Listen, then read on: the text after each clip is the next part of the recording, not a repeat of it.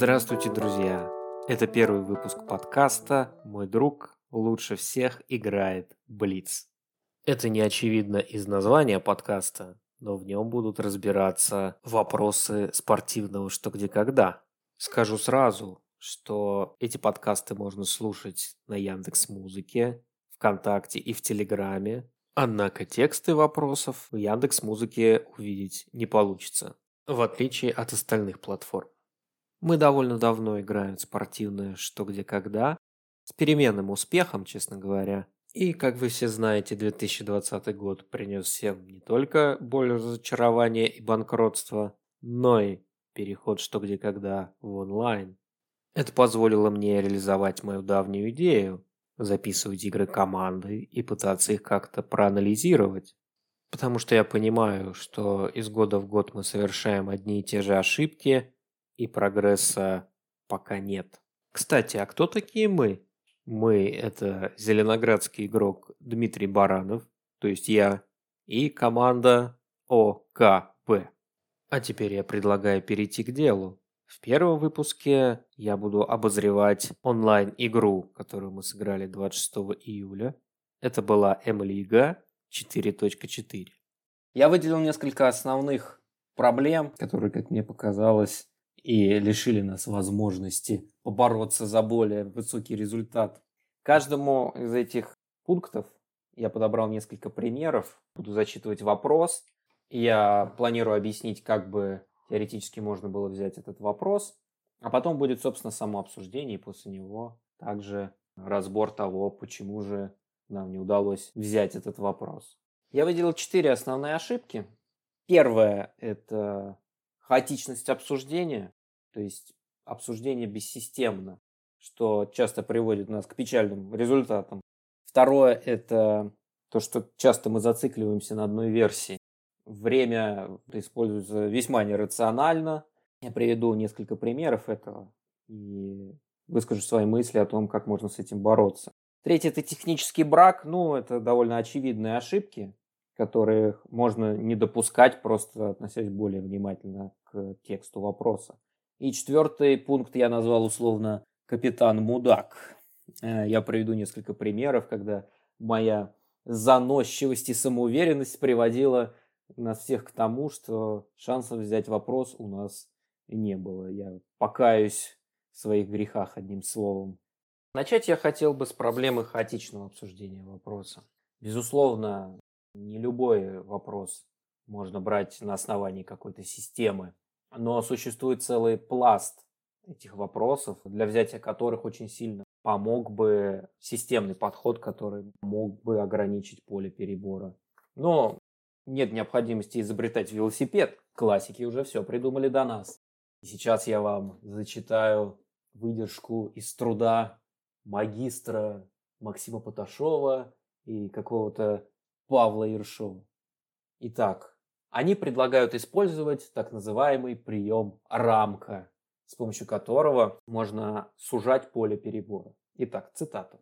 Интерпретация вопроса обычно начинается с его дезинтеграции, выделения и извлечения ключевых элементов для дальнейшего оперирования ими. Выбрать такие элементы вопроса бывает непросто. Полезным инструментом для их выявления является пространственно-временная рамка. Она помогает сформулировать суть проблемы, отталкиваясь от времени и места описываемых событий. Для усвоения этого приема может помочь простое мнемоническое правило «что, где, когда» в обратном порядке. Сначала наводим хронологию, потом локализуем географию, затем воссоздаем контекст. Если возвращаться к М-лиге, которую сегодня, собственно, и обозреваю, особенно ярко эта проблема хаотичного рассуждения проявилась в четвертом туре Александра Коробейникова, в котором было очень много свояка, связанного с датами, что мы, кстати, не уловили до самого последнего вопроса, что практически весь тур связан с конкретным годом, от которого и нужно отталкиваться. Мы пытались опять же, бессистемно тыкаясь в этом вопросе. Мы иногда шли в правильную сторону, но чаще всего просто метались по этому полю бесконечного перебора. А сейчас я попытаюсь привести пример того, как можно было взять один из вопросов, а потом мы послушаем наше обсуждение. Итак, вопрос 43.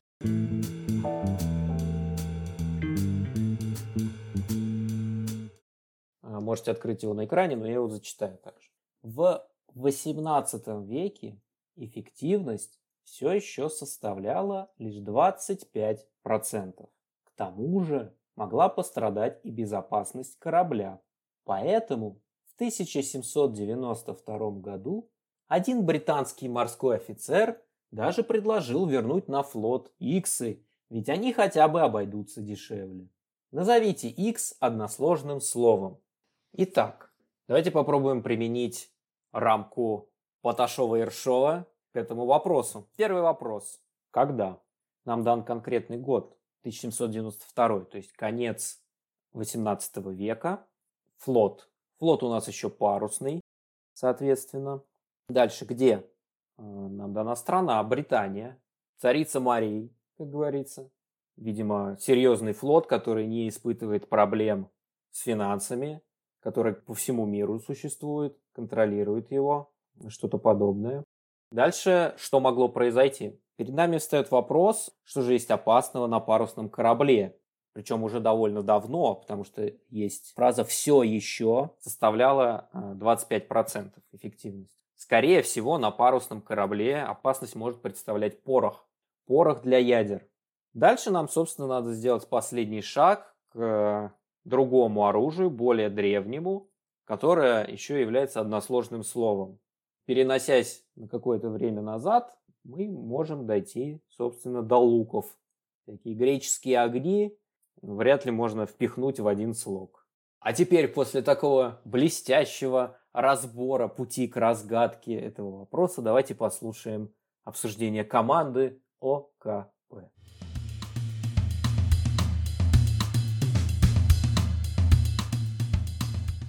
Паруса, а, односложным. Односложным словом. Это, видимо, про паровой двигатель, который взрывался. Да. А, пти- птичек. Весла какие Рабов. Раб? А, Это да, неодушевленное раб, что-то. раб забавно. Это неодушевленное что-то. Назовите и, а не икса. а они Крыс рано... они есть, рановато чтобы- это? А, Ну да, иксы. ко- ко- котов. Конь. А, котов, да, Коней, чтобы охотились. Типа лошадиная сила, вот эта вот вся фигня. Эффективность лишь 25%. То есть, типа, Да Если не, ну это с паровым коты- двигателем, скорее всего, действительно связано. Какие? Обойдутся дешевле, чего дешевле. Ну да. На что раньше? Ну вот галеры, рабы, ну... Весла. Весла. Весла, ну это все не подходит как-то. Ну, Трюмы. за котов. Э, рабов как-то слишком рано, по-моему, было отменять. Да нет, почему? Ну, Типа, это конец, э, середина. Ну, рабов э, А, афри- африканских. Ну, как мне кажется, бессистемность обсуждения видна невооруженным ухом в данном примере. Кроме того, частое применение приема, который я буду называть brute force, ну, если кто не знает, это означает попытка просто впихнуть версию в форму без понимания сути вопроса. То есть у нас есть односложное слово, давайте придумывать односложные слова, которые как-то связаны с морем. И, возможно, нам повезет, и мы его угадаем. Это порочный подход, который, я считаю, можно применять только в состоянии уже окончательного цейтнота, когда нет других версий. В любой другой ситуации применение этого приема будет показывать меньшую эффективность, чем попытки системно подойти к вопросу. Кроме того, одной из главных загвоздок в обсуждении оказалось то, что не было сразу осечен паровой двигатель.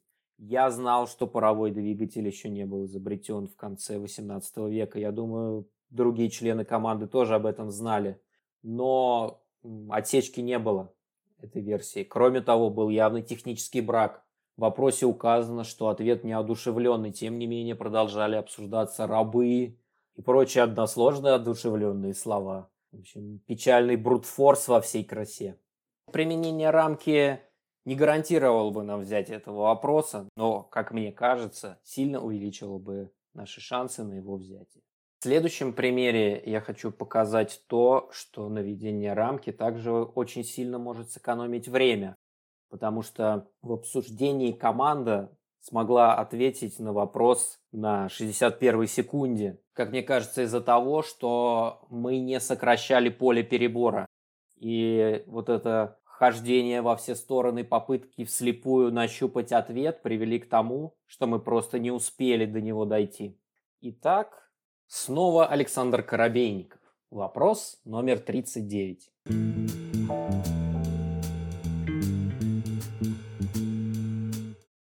Несколько лет назад сотрудник одного музея в европейской столице решил прийти на работу в традиционном головном уборе, но ему велели спрятать убор, надев поверх бейсболку. Рассказывая об этом, Дара Хорн отмечает, что любить мертвых куда проще, чем живых. Чье имя носит этот музей? Собственно, мы сразу догадались, что это за головной убор вас спрашивают, какой головной убор традиционный можно убрать под бейсболку. Мы сразу догадались, что это кипа. Соответственно, можно без особых сомнений быстро переходить к остальному. Нас спрашивают про евреев, судя по всему. Дальше можно переходить к наведению рамки. Когда? Несколько лет назад. То есть это должна быть какая-то реалия, в принципе, нам всем известная и близкая не что-то случившееся во времена условного Мафусаила. Дальше где? Европейская столица. По идее, самым очевидным связью между евреями, европейцами Европой это отсылки к Холокосту, Второй мировой войне. Другие варианты, конечно же, могут быть, но они, мне кажется, менее вероятными, чем отсылки к этому периоду. Дальше вопрос, собственно, что? Из предыдущих рассуждений можно в этой суженной рамке уже довольно конкретно искать нужного нам человека. Евреи, Вторая мировая война, европейская столица. А у нас была версия Оскар Шиндлер, хотя о его музее мы не слышали. Я что-то слышал э, о музее, связанных с его именем в Израиле. Но Израиль это не Европа. И если копнуть чуть дальше, то мы придем к Анне Франк. И выбирая между Анной Франк и Оскаром Шиндлером, кажется, выбор однозначен. А теперь давайте послушаем, как же рассуждала команда УКП.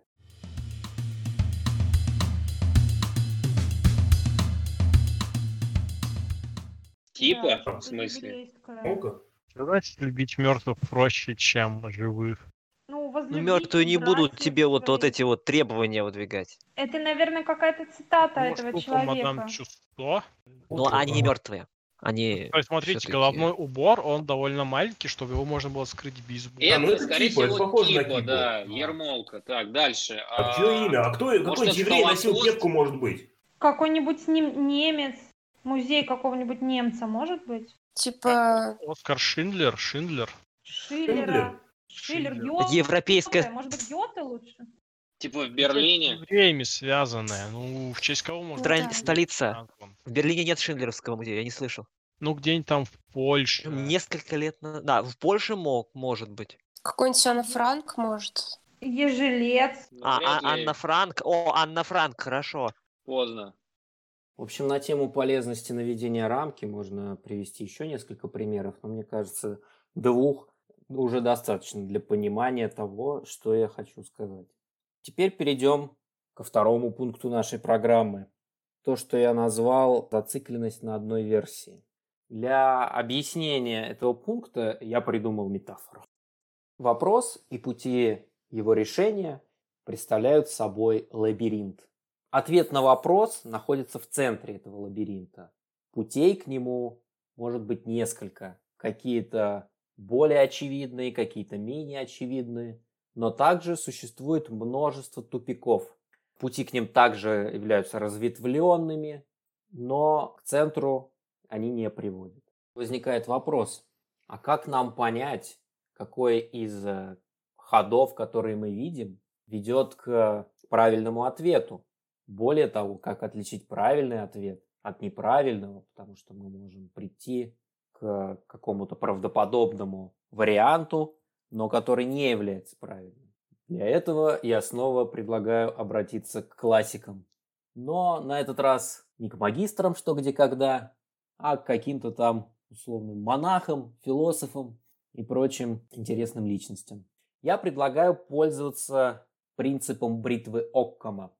В современной науке под бритвой Оккама обычно понимают общий принцип, утверждающий, что если существует несколько логически непротиворечивых объяснений какого-либо явления, объясняющих его одинаково хорошо, то следует при прочих равных условиях предпочитать самое простое из них. Не надо без необходимости вводить новые законы, чтобы объяснить какое-то новое явление, если это явление можно исчерпывающе объяснить старыми законами. В случае «что, где, когда» Мне кажется, этот принцип можно свести к тому, что выбирая между различными ходами в этом лабиринте, нужно выбирать тот ход, который, грубо говоря, шире, то есть основывается на каких-то более общих знаниях. То есть сначала нужно рассматривать и обращаться к фактам, которые имеют наибольшее хождение. И только потом, если на их основании не удается ответить на вопрос, углубляться в сторону каких-то более узких моментов. Ну что ж, перейдем, собственно, к вопросам. Первый вопрос, который я хочу рассмотреть, это вопрос номер 36.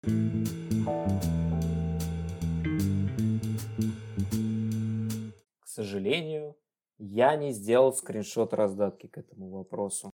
Поэтому вам придется ее себе представить. Итак, а, на раздатке изображен зеленеющий склон горы, по которому течет небольшая речушка. А теперь сам вопрос. С 1935 по 2006 год на горе Энива делали это, пока не истощились запасы. 1972 году на склоне этой горы тоже делали это. Ответьте двумя словами, что мы заменили на делали это. Я понимаю, что когда ты знаешь ответ, рассуждать о вопросе значительно проще, но мне кажется, все равно это полезно. Что мы имеем в этом вопросе? В принципе, в обсуждении мы сразу подумали про то, что раз на горе истощились запасы, значит на ней что-то добывали. Река может подсказать нам то, что добывали, скорее всего, на ней золото. Дальше нужно сделать второй шаг и из второй части вопроса найти какое-то множество, которым тоже в 1972 году могли что-то условно добывать. Ну, как-то связать с первой частью вопроса. Четный год должен сразу бинговать на какие-то спортивные состязания. Даже не зная о том, где находится гора Энива, можно предположить, что это были или вольные соревнования, или еще в каком-то виде спорта игровом, или самое очевидное – это Олимпийские игры. Дальше нужно сделать последний шаг и соединить Олимпийские игры с добычей чего-либо. Ну и, собственно, последний шаг – вспомнить, что иногда борьбу за медали называют добычей золота, если мы говорим о золотых олимпийских медалях. А теперь давайте послушаем, что же обсуждала команда.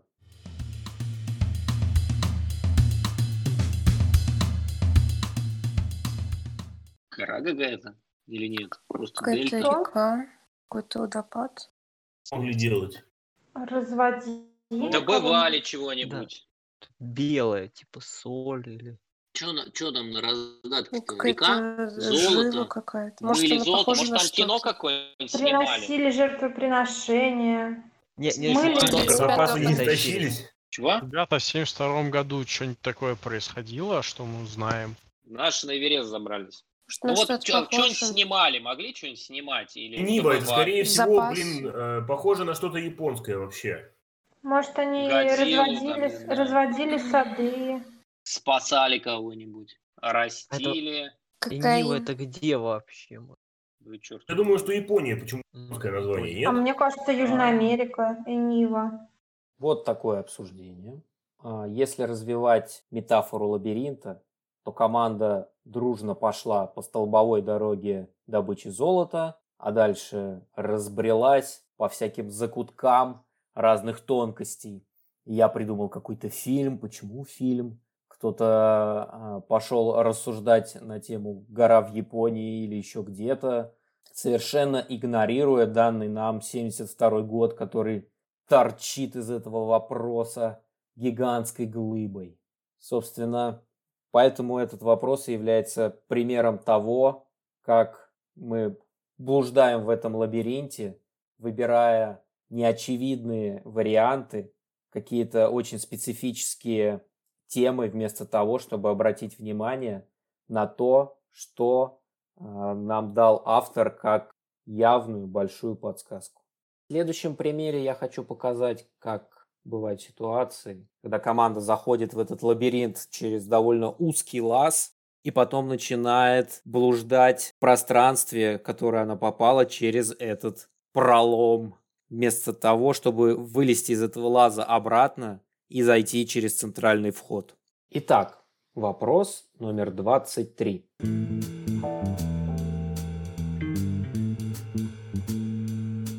Компания, которая упоминается в публицистической книге «Норвежский лес», выпустила необычный музыкальный альбом, где можно услышать звуки 12 альф, начиная с созданных в конце 50-х и заканчивая современными. Назовите альфу двукоренным словом. На самом деле этот вопрос не кажется мне простым, но тем не менее, зная ответ, можно предположить, как нужно идти к разгадке. А, здесь упоминается необычный музыкальный альбом, то есть вряд ли имеется в виду использование каких-то музыкальных инструментов, раз он необычный. Соответственно, у нас есть какой-то источник звука необычный, который связан, видимо, с лесом, причем указано, что это публицистическая книга, то есть Мураками тут ни при чем вообще. И вряд ли Битлз также здесь участвует. Дальше, соответственно, какое-то относительно современное изобретение, созданное в конце 50-х, хотя я прочитал Википедию, бензопила была изобретена в 20-х на самом деле. И производится до сих пор, заканчивая современными. И двукоренное слово.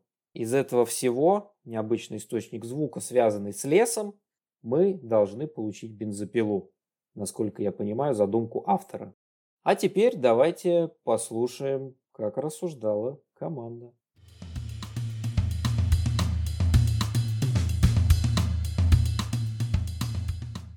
Black Metal группы?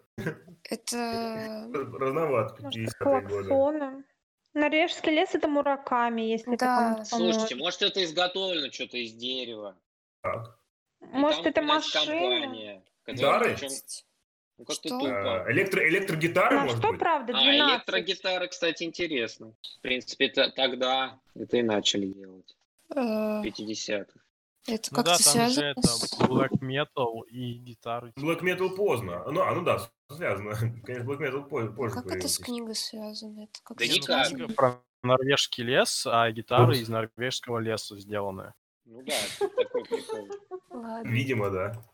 Вот такие электрогитары. Как мне кажется, здесь команда сразу влезла в неочевидную версию про связь Норвегии и тяжелой музыки. И не вылезала из плоскости этой темы.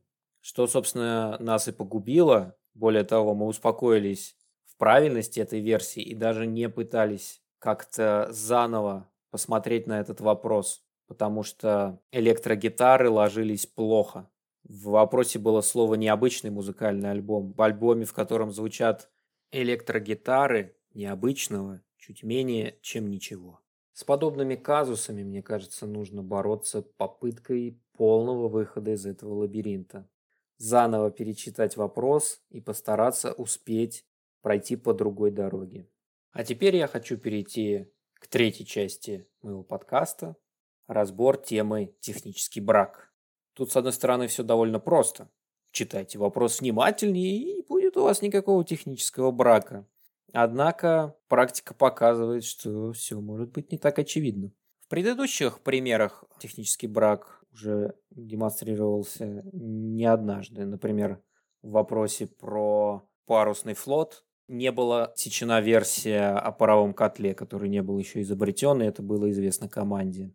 В вопросе про бензопилы не было замечено слово «необычный», что тоже помешало правильному рассуждению.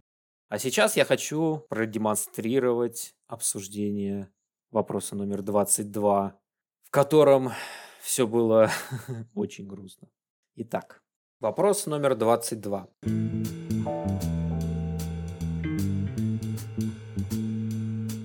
Это дуплет. Первый вопрос дуплета. Десятые дни месяцев французского календаря назывались, например, плуг, кирка и серп. Интересно, что 10 Флориаля Сен-Жуст передал Робеспьеру власть, что было большой ошибкой. 10 Флориаля было днем их. Назовите их. Через 30 секунд нам читают вторую часть дуплета, которая является повторением первой.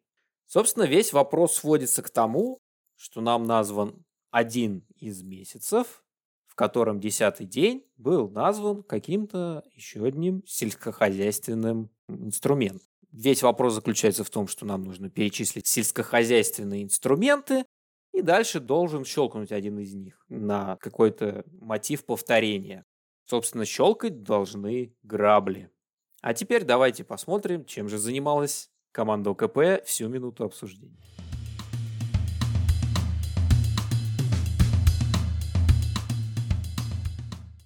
Это, Палачей. м, м, палачей. это какой-то это май или что-то летом, да? Да нет. Ну, Тут Может, фу- это каких-нибудь Почему? Ну, потому что жнут что-то. мясников. Мясников, А, нет? десятые дни месяцев. Да, Флориаль это Смотрите, с кирка, цветами. серп, а нет не какой-нибудь топор, что он ошибка, а его потом отрубили голову. Да нет, ну не похоже. А, Ну, подумать, ну, можно пока как рабочую версию. Ну, Очень ну, хотя да, плохо. Он же начал всех казнить, наверное, да, Ну, неплохо. мясники там. Так, то же самое, да? То есть что-то И- сдвоенное, видимо. Переписчиков. Может, серпов, ой, этих, а, как его, лабрис, а, алибарда, ну вот это Да двойная не- хрень. Кастеты какие не знаю. Что, вот кирка и серка, то, серп. То А, серп и молот? Рабочие. Э, Нет, то есть это отдельно. То есть Днем один их. месяц, А может быть, первое это рабочие, а второе крестьяне? Ну, вот типа рабочие крестьяне. то Это же одно и то же, это сельскохозяйственные инструменты, ребят. Давайте их перебирать. Что-то двойное. Пила, напильник, А- серп и А, может, молот, назовы все исчезли. щит и меч. Нет, я думал и ножницы, что двойное. Помимо того, что я назвал техническим браком, в этом обсуждении, конечно, присутствуют и другие ошибки. В первой части команда вцепилась в одну версию и дальше не пошла. А во второй части вообще занялась таким суровым брутфорсом, пытаясь подобрать какие-то парные сущности. Голосом разума звучал Максим, который пытался наставить нас на путь истинный, но его усилия не увенчались успехом, к большому сожалению.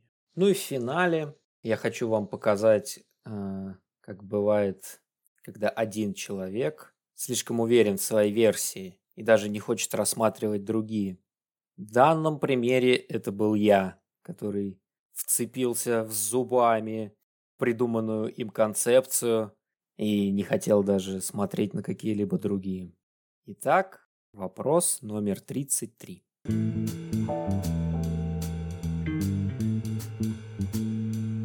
В этом вопросе альфа является заменой. Поскольку слово «альфа» годы Второй мировой войны приобрело мрачный оттенок, Эдвард Бернейс, сотрудничавший с крупными американскими компаниями, придумал новый термин. Напишите две первых буквы слова «альфа». Вопрос не является простым, на мой взгляд. Вторая мировая война и слово «мрачный оттенок» прежде всего должны нам намекать на фашистов, конечно. Соответственно, нужно перебирать какие-то штампы относительно фашизма, но тем не менее, не зная, что слово пропаганда не имело негативной коннотации, э, мне кажется, дойти до нее трудновато. Можно, конечно, зайти с другого края, обратиться к Америке и каким-то термином из двух букв, актуальных для сотрудничества с американскими компаниями, придумать ответ пиар на стыке вот этих двух множеств. А теперь давайте послушаем, как я лишил команду даже надежды на то, чтобы ответить на этот вопрос.